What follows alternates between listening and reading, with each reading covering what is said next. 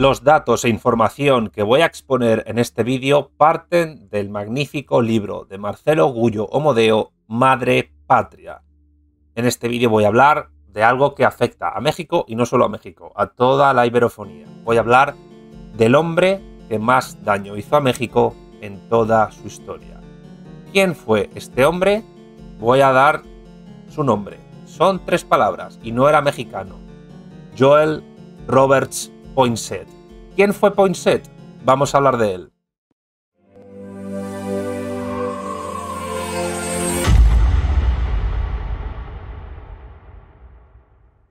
Poinsett es literalmente la persona que instaura como ideología hegemónica del Estado mexicano la leyenda negra. ¿Qué es la leyenda negra? No es una teoría de la conspiración, como dicen algunos.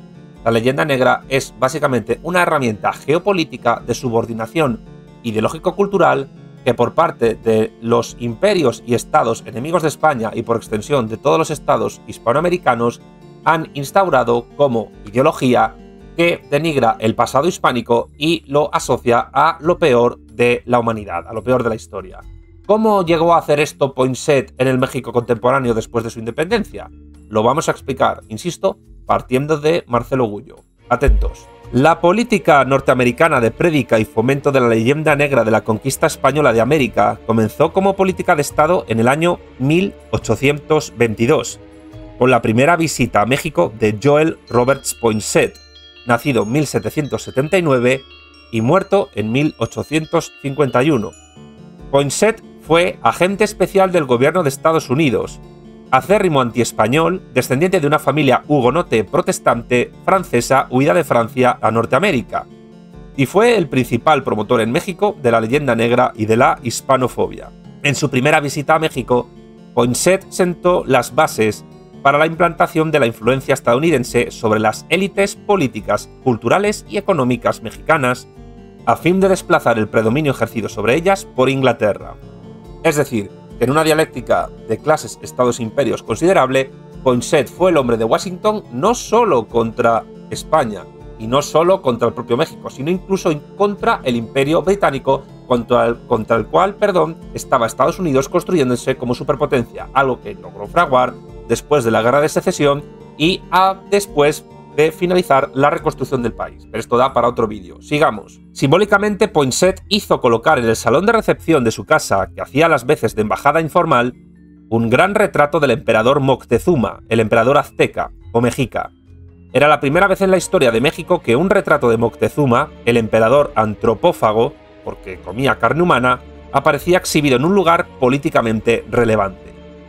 Entre los futuros dirigentes mexicanos profundamente influenciados por Poinsett se encontraban, entre otros, Guadalupe Victoria, Vicente Guerrero, Lorenzo de Zavala y Manuel Gómez Pedraza.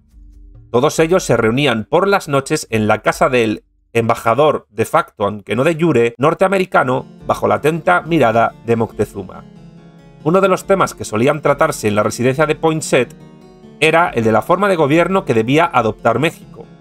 Recién consumada la independencia en el año 1821, la sociedad política mexicana enfrentó uno de los debates políticos fundamentales de su historia, decidir si el nuevo país debía constituirse en una monarquía o en una república, y en caso de decantarse por la segunda opción, si debía ser una república unitaria o una república federal.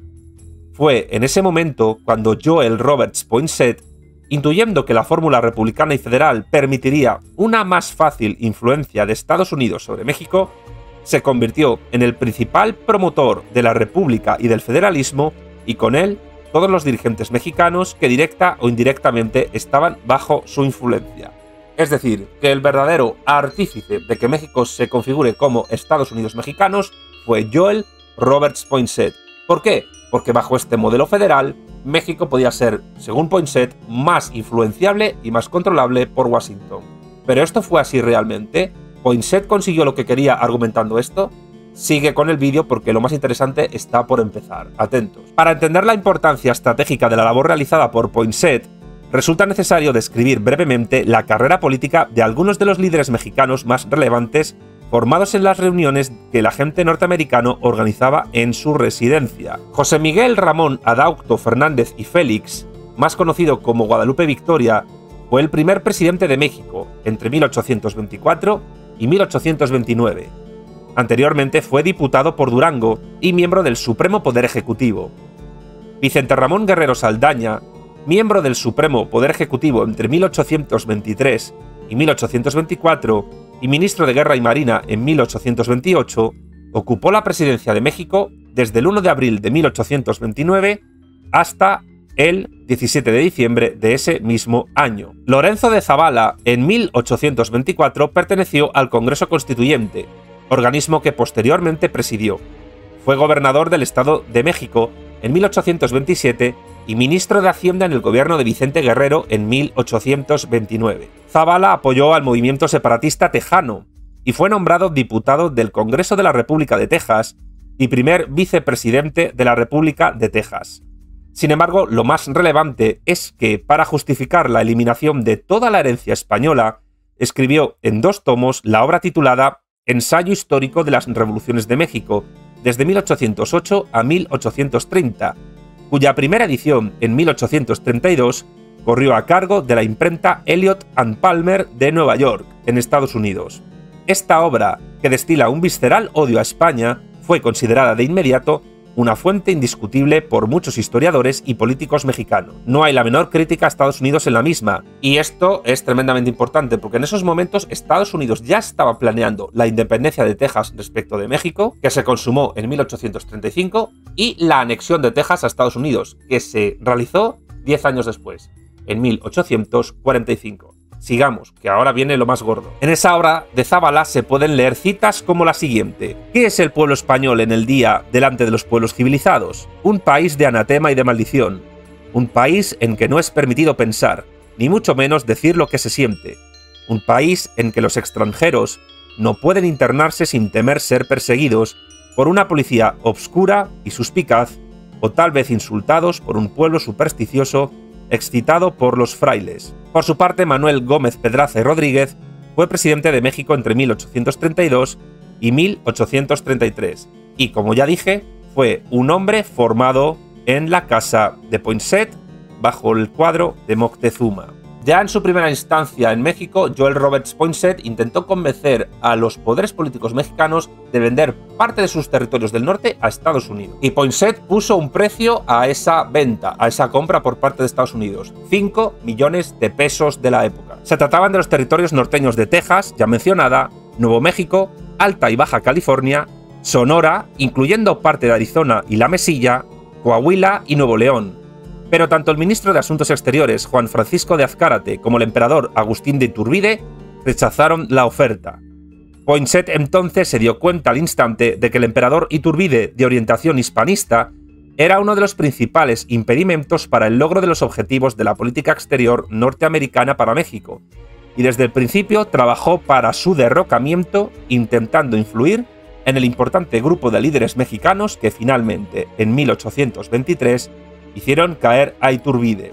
La historiografía contemporánea actual tiene muchos claroscuros con respecto a Agustín de Iturbide. Es decir, su juicio en muchos casos es muy negativo y en muchos casos es neutro o positivo. Pero en todo caso, hoy no toca hablar de Iturbide, porque toca hablar de Joel Roberts Poinsett, el norteamericano de origen francés hugonote protestante que más daño hizo a México en toda su historia. Y yo creo que ya vais intuyendo por qué hizo tanto daño a México, pero sigamos con la exposición. El 19 de octubre de 1824, Poinsett volvió a México como embajador de facto de Estados Unidos, pues Washington no nombró oficialmente a ningún embajador para México hasta el año 1896, y fue en esta segunda estancia cuando Poinsett se relacionó con Miguel Ramos Arizpe, ministro de Justicia de los presidentes Guadalupe Victoria y Manuel Gómez Pedraza. En 1842, Ramos Arizpe fue miembro de la Junta surgida de las bases de Tacubaya y diputado en las Cortes Constituyentes, esto es, la asamblea que debía decidir la forma de gobierno que adoptaría el país. Y aquí es cuando entra la gran propuesta de Poinsett, la de unos Estados Unidos mexicanos federales y totalmente subordinados a Washington, cosa que dura hasta hoy. ¿Cómo se logró esto? Atentos. Por su defensa del sistema republicano y federal que predicaba como el más beneficioso para México y por supuesto para Estados Unidos, a Poinsett se le considera el padre del federalismo. Durante la presidencia de Guadalupe Victoria y contando con el visto bueno del presidente, Poinsett se propuso negociar un tratado de comercio con Estados Unidos que estableciera el Río Grande como frontera entre los dos países, pero se encontró con la firma e inesperada oposición del ministro de Relaciones Exteriores, Lucas Alamán y Escalada. El plan de la compraventa de Texas, California y Nuevo México quedó definitivamente enterrado, pero, a modo de revancha, el 26 de septiembre de 1825, Poinsett consiguió forzar la renuncia del ministro de Exteriores, Alamán y Escalada, y con ella la muerte irreversible del proyecto de establecer una unión aduanera hispanoamericana sustentada por Lucas Alamán. Desde entonces, la élite política norteamericana, es decir, estadounidense, decidió utilizar otros medios para hacerse con el territorio de México. ¿Y esos medios cuáles fueron? Atentos porque ahora viene lo más terrible. La prédica de Poinsett sentó las bases de un profundo odio a España. Según su versión, el conquistador extremeño Hernán Cortés era la figura más execrable de la historia de América, y la conquista de México nada más que un baño de sangre movido por la codicia irrefrenable de los conquistadores españoles. Fue tal el dominio informal que ejerció Poinsett sobre el gobierno mexicano que algunas voces se levantaron para criticar la impune actuación del embajador de facto de Estados Unidos, a quien tildaron de sagaz e hipócrita. En respuesta a esas acusaciones, el 1 de enero de 1827, el cínico Poinsett publicó un panfleto titulado Exposición de la conducta política de Estados Unidos para con las nuevas repúblicas de América. Dos años después, el 3 de enero de 1829, Poinsett abandonó México definitivamente. Fue sustituido por Antonio Butler, que continuaría extendiendo la leyenda negra de la conquista española de América y el consecuente fomento del antiespañolismo. En Estados Unidos, por su parte, Poinsett, que se consideraba un gran defensor de los indios fue nombrado en 1837 secretario de guerra durante la presidencia de Martin Van Buren, puesto que ocupó hasta 1841 y que le permitió mantener la política de eliminación y exterminio total de los indios norteamericanos al oeste del río Mississippi. Fue con él como secretario de guerra cuando se produjo en 1838 el genocidio del pueblo cherokee, sobre el cual quizás hagamos otro vídeo si así consideras oportuno que lo hagamos. Deja tus comentarios abajo si quieres que haga un vídeo sobre el genocidio que hizo Estados Unidos sobre el pueblo cherokee. Pero de momento quedémonos con esto. Joel Roberts Poinsett fue el responsable de 1. Introducir la leyenda negra antiespañola en las élites políticas mexicanas. 2 de introducir el federalismo como forma de Estado en México y como forma de control de México por parte de Estados Unidos. Y tres, fue el fomentador de que México perdiera más de la mitad de su territorio por parte posteriormente de Estados Unidos, algo que se pudo allanar, entre otras cosas, primero con la independencia de Texas y segundo con el genocidio de muchos pueblos originarios indígenas en Norteamérica, es decir, en Estados Unidos, por la conquista del oeste, lo cual hizo que muchos indios que habían sido hispanizados durante la época del virreinato de Nueva España no existieran como oposición al latrocinio que Estados Unidos realizó con respecto a México. Sigamos, que todavía lo más gordo está por llegar. Una vez instalado en su patria, es decir, en los Estados Unidos de Norteamérica, Joel Roberts Poinsett entabló una relación de colaboración con el profesor William Prescott a fin de, entre comillas, orientarlo en los estudios que estaba desarrollando sobre la historia de México. Poinsett proporcionó a Prescott material, información e ideas fuerza para la elaboración de una de sus obras más importantes, la conquista de México, publicada en 1843, tan solo cinco años antes de que Estados Unidos le arrebatara a México aproximadamente la mitad de su territorio, un total exacto de 2.378.539 kilómetros cuadrados. Dicho atropello quedó fijado jurídicamente por el Tratado de Guadalupe Hidalgo de 1848, oficialmente llamado Tratado de Paz, Amistad límites y arreglo definitivo entre los Estados Unidos mexicanos y los Estados Unidos de América, en el cual los mexicanos deberían buscar el origen de sus desgracias y de su subdesarrollo y no en la conquista española de México. Irónico que se llame Tratado de Paz y Amistad, cuando en ese tratado lo que hizo Estados Unidos fue arrebatar literalmente a México la mitad o incluso más de su territorio nacional. Algo que hoy los mexicanos, muy pocos o prácticamente nadie, reivindica. ¿Por qué? Porque gracias a Joel Roberts Poinsett, la persona que más daño hizo a México en toda su historia, las élites culturales, políticas y económicas mexicanas sienten normalmente más agravio contra España que contra Estados Unidos. Y con eso niegan un pilar fundamental de su patos cultural, de su idiosincrasia e identidad nacional, que es la parte hispánica. Y esa es la total y absoluta victoria de Joel Roberts Poinsett, Estados Unidos, sobre México. ¿Quieres más? Atentos, El 19 de agosto de ese mismo año, el diario New York Herald anunció que se había descubierto oro en California, hasta hacía pocos días territorio mexicano, lo que dio origen a la famosa fiebre del oro.